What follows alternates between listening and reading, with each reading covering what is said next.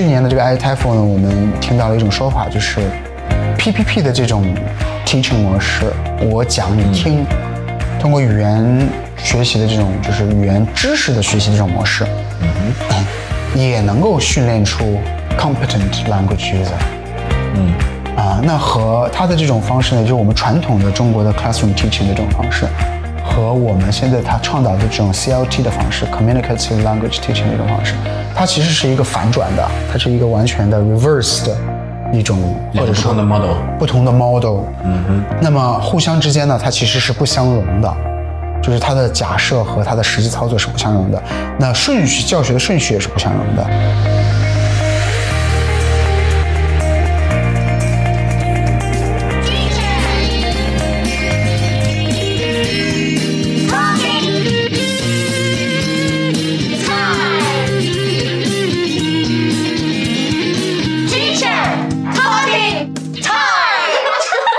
个人其实是两种方式都经历过，其中其实我是经历过一个半，两如果我的学英语是，我学英语是用了一半的国内这种方式，一半的 communicative 这种方式，那我的法语是全部都是在加拿大学的，OK。我的法语全部都是 communicative 的这种方式，嗯。其实我是从英国开始学的，上了一学期的课。然后我现在回想起来，我当时的那个老师叫 Martin，他上的是他上的法语的那个完全就是 CLT 的方模式，communicative language 模式，零基础的，完全没有任何基础的学生，一张白纸，进课堂的第一句话就是法语，，OK。整个一堂课下来没有任何的一句英语，OK，这也是很神奇的一件事情吧。Bonjour，懂书啊！所以很多的学生，有些时候我在跟他们开玩笑的时候，我说我法语是这样学的，他们不相信，OK，他不觉得一个零基础的人可以做到，嗯，因为我们中国一定是要以 grammar translation 的这种方式，一点一点的。我知道呢，Benjamin 老师呢也也算是有一点点的这个广外背景。插播广告，这里是，嗯广外其实是在国内吧，嗯，第一个去引进这个交际教学法的嗯高校，非常有幸，因为我的老师的老师 ，well，就是呃国内第一本这个交际教学法的教材的编者李小菊教授，哇广外的嗯。德高望重的，呃，这样一位老教授。其实我自己在本科这个阶段，啊、因为我们的核心课程叫 SECO，它其实就是一个 Communicative English for Chinese Learners，SECO，、C C E C L，right？、哦。OK，它是我们的一个大一大二的时候英语专业的核心课程，嗯，而且它占的比例特别大。它这个课程的模式呢，就是 communicative。那我自己来说呢，因为在国内读的书啊，在中学阶段是完全没有接触过这种模式的，嗯。也是到了大学，嗯。就上这个课的第一天，然后突然就是第一全英文。嗯。那当然，就如果对教学法没有呃兴趣或者说没有研究的就同学来说，嗯。各种的讨论，做很多活动，然后呢，那个课桌不是像我们这种 lecture room，就是一排一排的，它是一个 double U shape。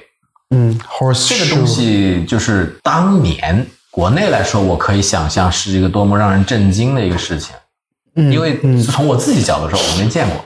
嗯。啊，我也不懂它有什么好处，但是你就会发现，蹭蹭蹭口语就上去了，也不怕跟大家说，我第一次考雅思的时候其实是裸考的，嗯，口语八点五，哇哦，我想了一下原因，没有什么别的，就是给练出来。到了什么程度呢？后来教雅思啦，再去专门的去，当我没有专门研究口语不太能保证能达到同样的一个分数，非常尴尬，因为那个是一个高强度去使用，真正是在不同的这个 context 里面去运用的东西。一点小小的寄语吧，给一些就是将来能够听到这段话的一些对 CLT 交际型教学法没有信心的老师来讲，我已经三年没有讲过法语了，嗯我回国回中国三年了，我觉得这里好像有个但是，但是上星期我遇到一个法国留学生，嗯。呃，我还是可以跟他讲，啊，我三年一一句法语没有讲过，平常没有就是稍微听听什么新闻节目？偶尔会听那么两分钟，，OK，啊、就是就是换一下心情啊，或者是嗯。偶尔去小小的自己小小的内心 show off 一下。OK，有没有退步？肯定有。嗯。三年没有讲了，但是我仍然可以 communicate，OK，虽然不是特别的 precise，特别的美丽的语言，精准，变位可能也有错，嗯。但是我还可以讲。嗯，我记得呃很久之前，Benjamin 老师跟我分享过一个例子，就是说以前有教过一个学生，嗯，我不知道你还没有印象，但是当时我知道你说的哪个人然后我就是那个印象特别深刻，可能也是大的震动吧。嗯。就是呃，他可能也代表了很多人的一个心态，就是对，他不相信在课堂上做做游戏，嗯。当然这可能是他们的这个认知问题。认知，嗯。聊聊天就能学会英语，没有做笔记，嗯。然后后来是到了英国，是发生什么事情？呃，他是这样的，他是我的一个一一对一的学生，他是我在佛山学校的时候，我的一个一对一的学生。他来的时候，他基本上是没有办法张嘴的。上了我的几节课以后呢，他去英国的时候，我也在我在我在学哦我 Celta 回来的时候，他也回来了。OK，然后我再给他上课的时候，我就问他一两。人还挺有缘的。对，啊然后因为他还有他已经交过钱了嘛，他想把他这个剩剩下的课上完。然后我就发现一个问题，他在他他在英国的时候考了一次雅思，考考了五点五分。嗯哼，他来的时候，这个对于他来说应该是挺不容易的了吧哎，我觉得基本上，如果说他在国内学两个月的话，基本上是 impossible 的。？OK，他来的时候，我记得印象非常非常清楚，他是没有办法说一个 complete sentence 的。嗯，我不知道背后的原因，但是当时的现象就是他是不能够说得出来。说 complete sentence 的。嗯但后来他回来了以后，我已经可以用英文跟他交流了，当然还是磕磕巴巴的。嗯，但不可能 discourse marker 啊，什么是可能他去了多久啊？他就去了两个月，他们学校安排的有暑假在英语学习的这个课程，哦哦哦这种 OK，一个对，他也不是故意去的，类似游学，对类似一种就是他 summer camp 这种 summer camp，然后就是呃对于他对他们来交了一年几十万学费的这种一种回报吧。算是这种国，因为那种国际学校他都有这种安排嘛，嗯，他就去了。他说他的同学都考了六点五，他只考了五点五，不高兴了。他不高兴了。但是我就说，那你在英国的学校学什么？他说学雅思。我说那具体的每天上课都在干嘛呢？他就说老师就会带着我们做一些游戏，贴贴纸啊，跑跑跳跳啊这些东西。是典型的外教课哎，呗。对对。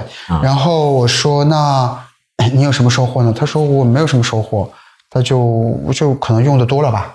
啊哈，然后我觉得那你回来了以后可以开口说话了。嗯，这是给我的一个印象。我说他可以开口说话了，我觉得这是我的功劳吗？我想想，可能真的不是我的功劳。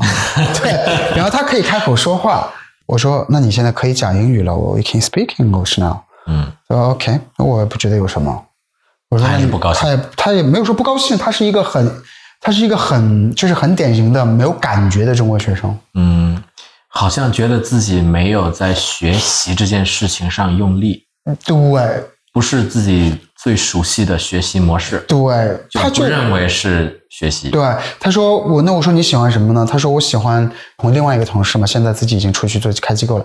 他说我喜欢另外就是我喜欢那个老师在黑板上给我写很多词让我背让我记的那种形式，啊哈，然后感觉特别充实，感觉特别充实。记满了。对，你让他做什么他也配合，OK，但是就是就不走心吧，应该是。嗯，如果是在心底不相信一个事情，嗯形式上去配合，但是其实心里没有在想，他就没有接受这个东西，对他，我觉得他是他情绪上，情绪上是没有接受这个东西。对，还是很难产生应该有的一个效果吧。很多中国的学生还是很希望走的时候能带走一些 written record，能写干货一些是吗所谓的打印出来的剧情结构什么的，嗯包括老师上课的笔记。中国学生可能对 PPT 的一种执念情节吧，我觉得。但我觉得这种情节从我的角度来讲，应该是一种病态。嗯。其实有些时候，我刚开始的时候，我也会想要一些我去过的一些讲座的 PPT，、嗯。后来我发现，我从来都没有再看过一次。嗯。